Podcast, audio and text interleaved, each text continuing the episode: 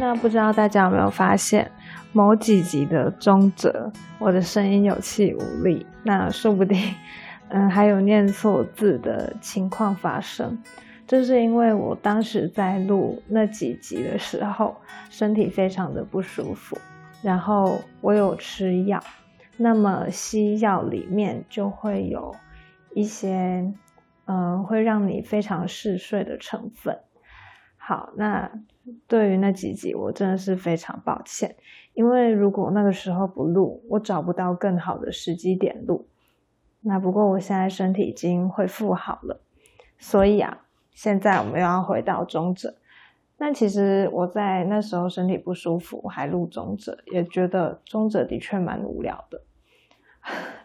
不知道大家有没有这种感觉？好，那今天要跟大家谈的是。魏晋南北朝在社会变乱跟动乱很多的时候，他的士族的风气。好，那我们要先介绍一下在政乱中的士族。嗯，我们知道在三国魏晋南北朝，它是一个非常处于一个极度不安的年代。嗯，怎么说呢？它经历了非常多的动乱跟政变。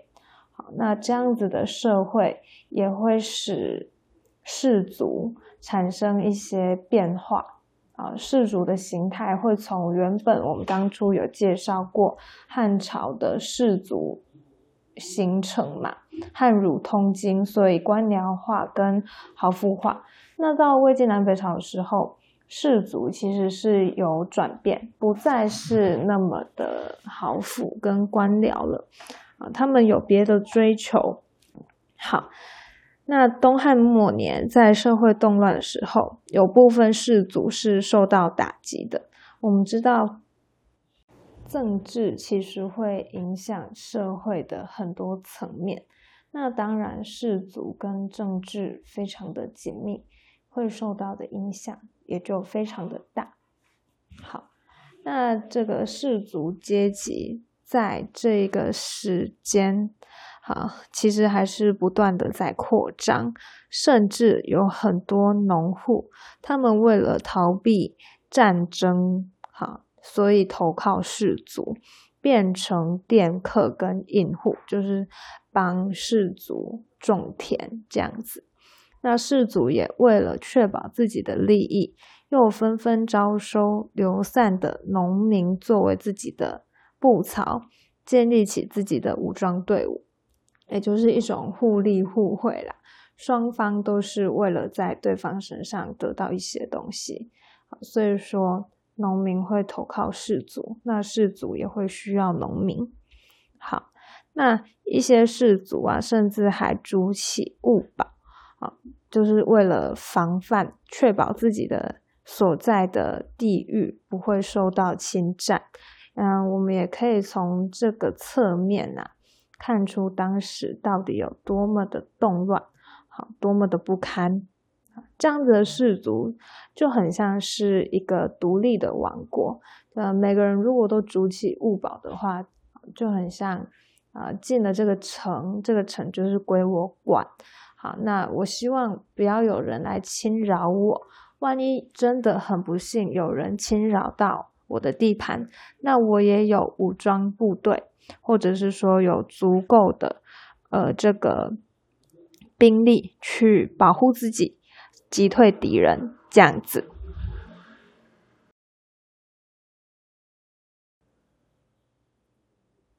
那魏晋南北朝时期，士族事实上是左右着国家政治的。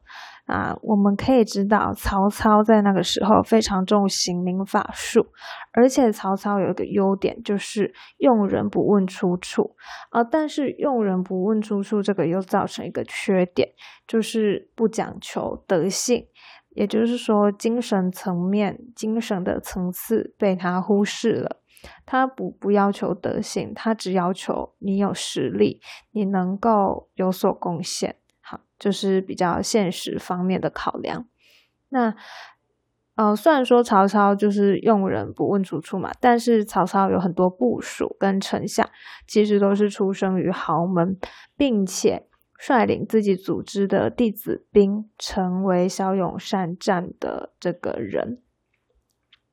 那曹操的儿子曹丕立九品中正之法啊，那立九品中正之法本意在从德跟才这些方面区分人才的品位，但实际上却是让人才依照他的氏族背景加以定位，所以这个九品中正法。就是也建也让这个社会结构变成上品无寒门，下品无士族的这样子的格局跟结构。嗯，这个以前国高中历史课相信都有上到。那九品中正法就是有分上上品、中品、下品，那上中下再各分三等，所以就会变九品这样子。后来是哎，曹丕结束了嘛？后来司马氏就。以氏族的权势篡夺了曹魏的政权，并且建立了晋朝。那司马氏的这个晋朝，我们就称为西晋。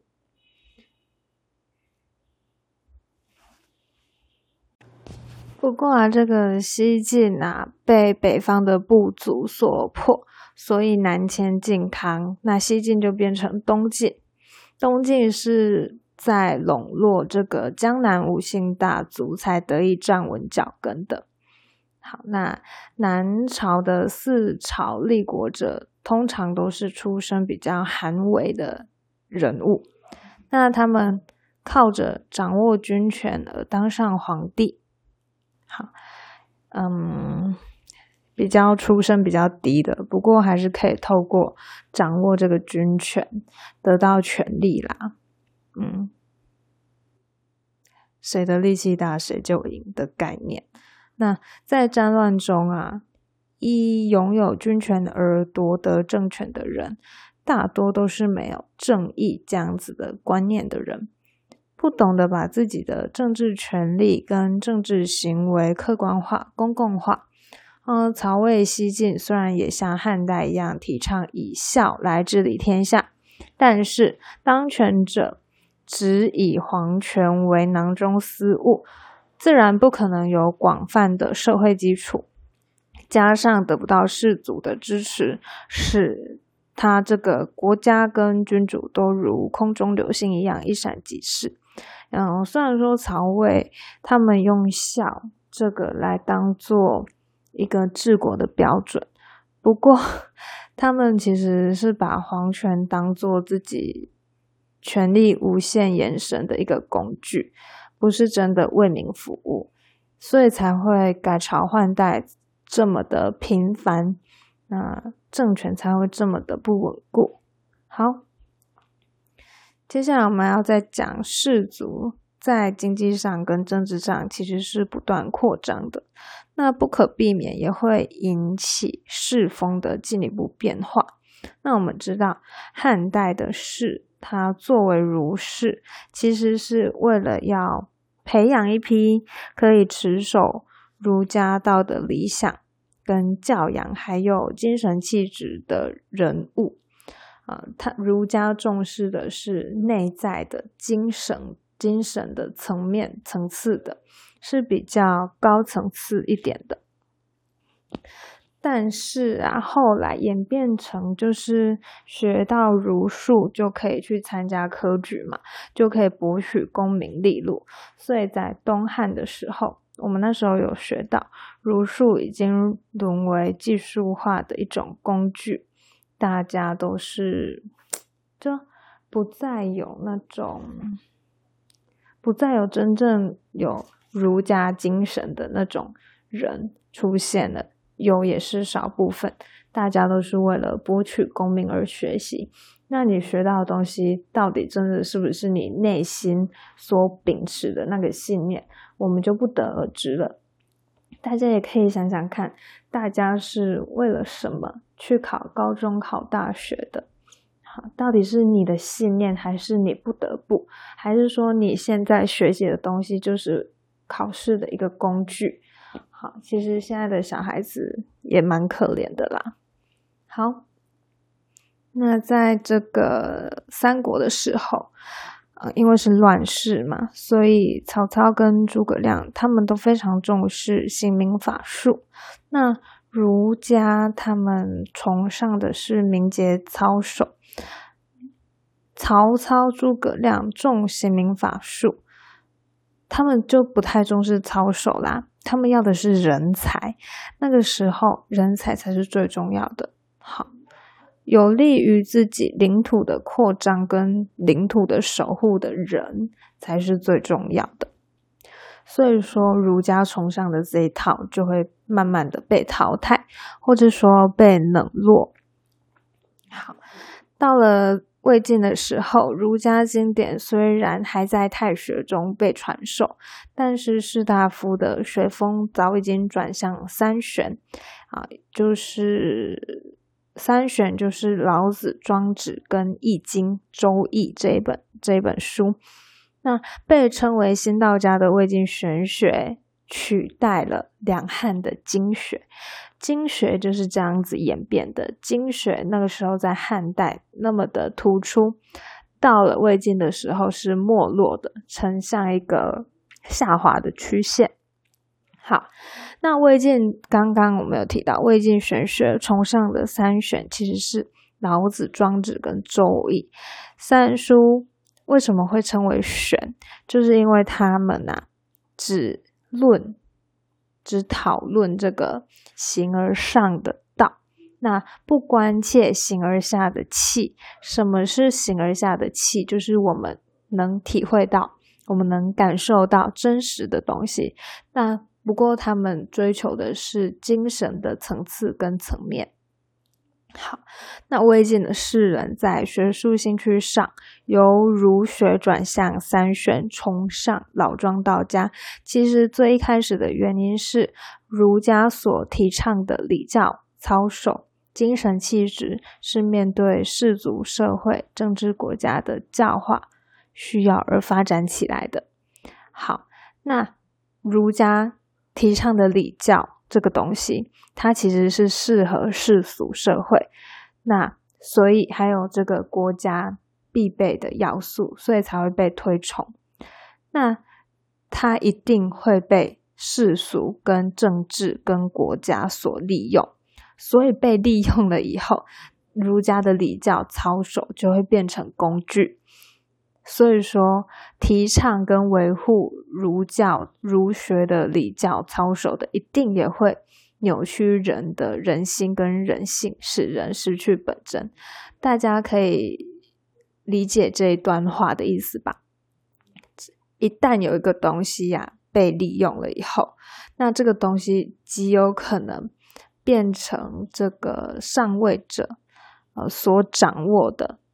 哦，那一旦上位者掌握了以后，他就会希望大家的意识形态都是一样的。那这个意识形态非常难去掌握，嗯，就很难去解释。那你懂的跟他懂的又不一定是一样。而且啊，这个儒学其实就是一直一直有这个现象产生。你的笑到底真的是笑吗？还是你只是为了谋取功利才有笑的这个行为表现？你已经失去内心真正想要行笑这个动作的心了。那其实这就不是真正的你自己。好，已经扭曲了人心了。好，那很显然，玄学的初衷就是为了要摆脱这样子。肮脏啊的世俗社会跟政治国家对人性的扭曲，嗯，人性礼教对人性的扭曲，大家可以参考鲁迅的作品。好，那个时代，鲁迅为什么会写出这样子的作品，去批判当时的中国社会？我想跟现在这边魏晋好的政治跟礼教。也可以互相参照，做一个对读。好，那玄学它要要求追求的是人的自然，也就是人的本然的性情。好，人的自由跟本真就变得非常的重要。好，那嵇康有一段，这里有一段引文是嵇康所提的：推其原也，六经以意淫为主，人性以从欲为欢。意淫则为其愿，从欲则得自然。然则自然之德，不由意隐之六经，全性之本，不须犯情之理律，故知仁义务于礼位，非养真之要求；连让生于争夺，非自然之所出也。由是言之，则鸟不悔以求训，兽不群而求序，则人之真真性无为。正当自然，单此理学矣。这个说法就是体现那时那时候一批名士借由这个发展玄学，凸显对自然真性情跟本真的眷恋跟诉求。他们看到当时世俗社会的利害跟争夺，还有面对政治跟国家的交锋啊。对抗啊，好种种利益的拉扯，有一部分的人啊是希望可以摆脱那超越，那他也开启了另外一种的生命情调哦。那这种生命情调啊，是一种直面天地的精神境界。好，那玄学既然是儒家所提倡的礼教操守。哦，他认为这是束缚的，所以他不想要有这样子，呃，礼教束缚人性。那所以他会解放出精神跟生命，好，也可以是物质跟欲望。那精神跟生命是向上提升，那物质跟欲望当然就是向下堕落的。事实上，很多名士把“解放”这一个词理解为释放情欲。因此，啊，两晋南朝的世风常常表现为就是不断的往下堕落，大家都嗯很放荡啊，很做自己呀。好，当然我们有可以学习的地方，那他们也有值得我们批判的地方。到底做自己要到怎样的程度才是好的？那过度的自做自己会不会伤害到别人？好，这些都是值得讨论的。好，那嗯，晋朝的列子杨朱，好，在理论上就表现了世风的向下坠落。他好，他有一个引文：生则尧舜，死则伏骨；生则节奏，死则伏骨。伏骨一也。啊，这就是这段话，其实是可以看出他已经失去了他自己的价值跟信仰。好，因为 他认为区分善恶跟追求成圣是没有意义的。好，人生最重要的是什么？就是要把握住属于自己能够支配的一时一刻跟一财一物，因此要及时行乐。好，在这边。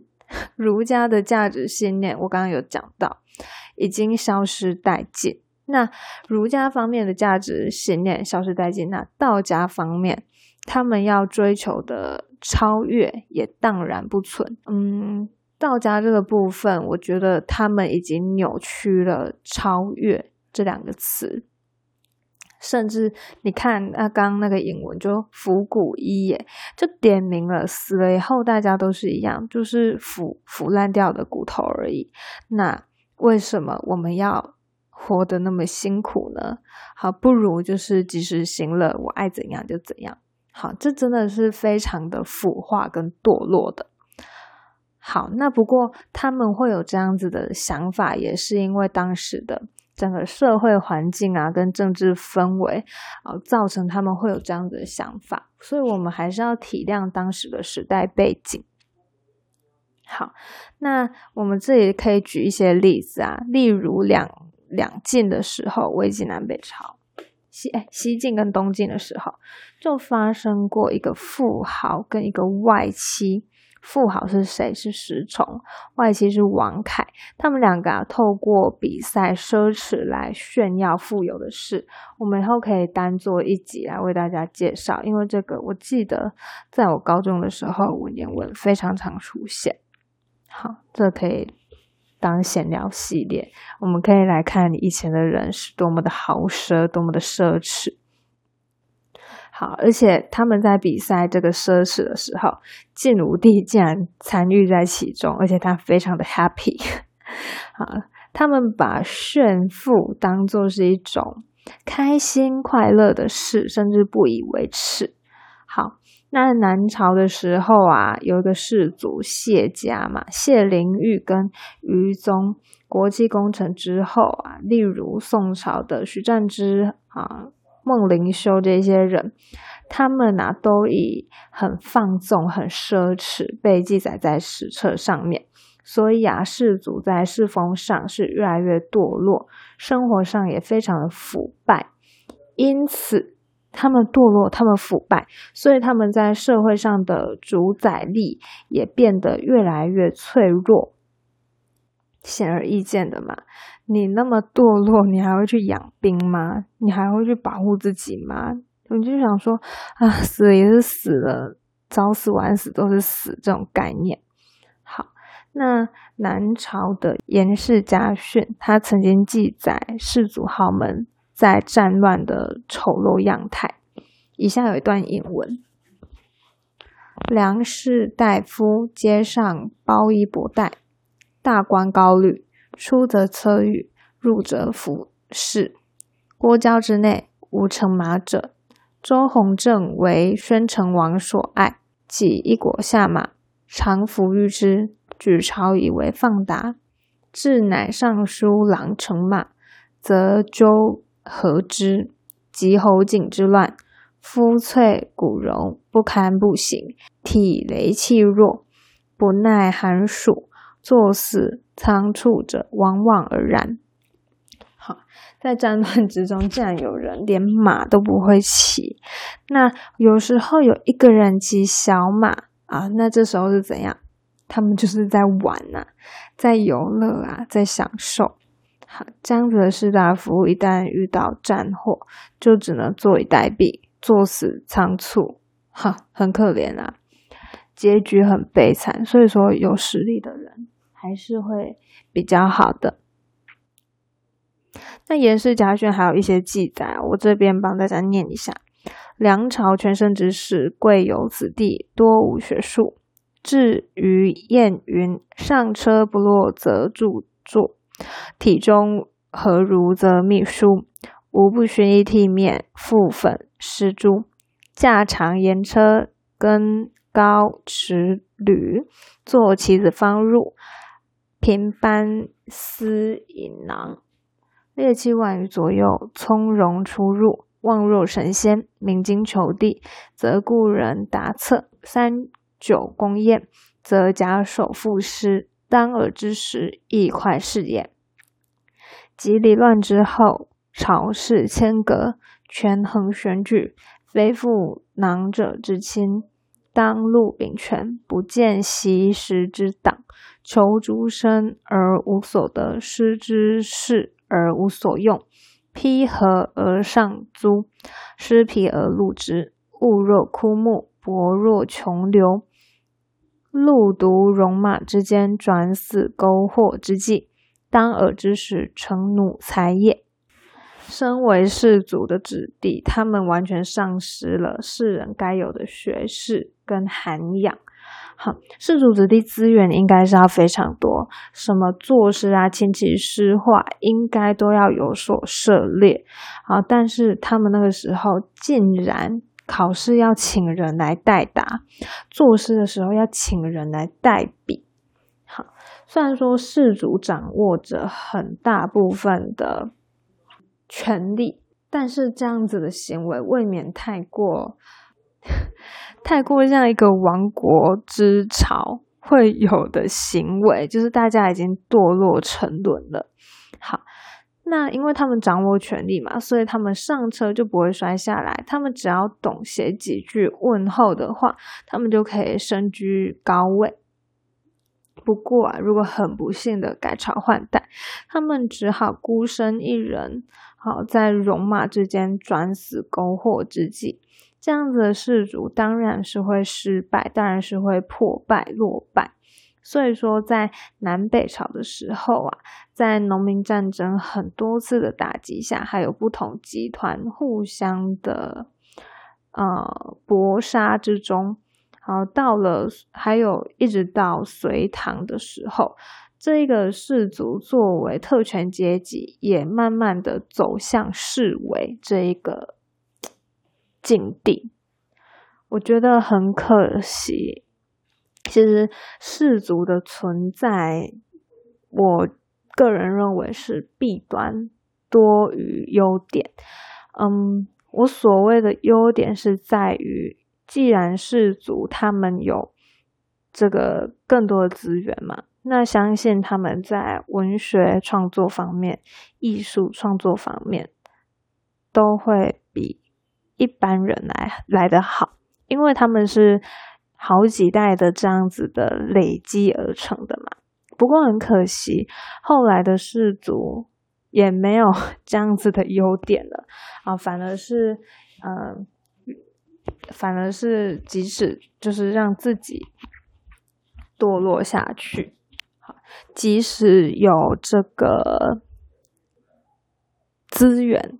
那他们是把资源用在享乐啊、打猎啊、出游啊、跟女人玩啊、喝酒啊这一些地方，我觉得相对是可惜的。要不然那时候的译文啊，应该会更加蓬勃兴盛。当然，也不是说这个时期的译文就不蓬勃不兴盛，其实代表作还是有的。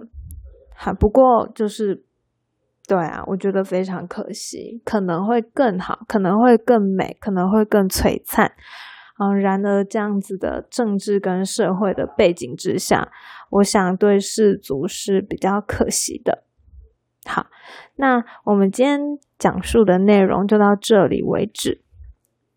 嗯，如果有问题的话，可以传 email 给我，我应该有放在我的那个网页上面。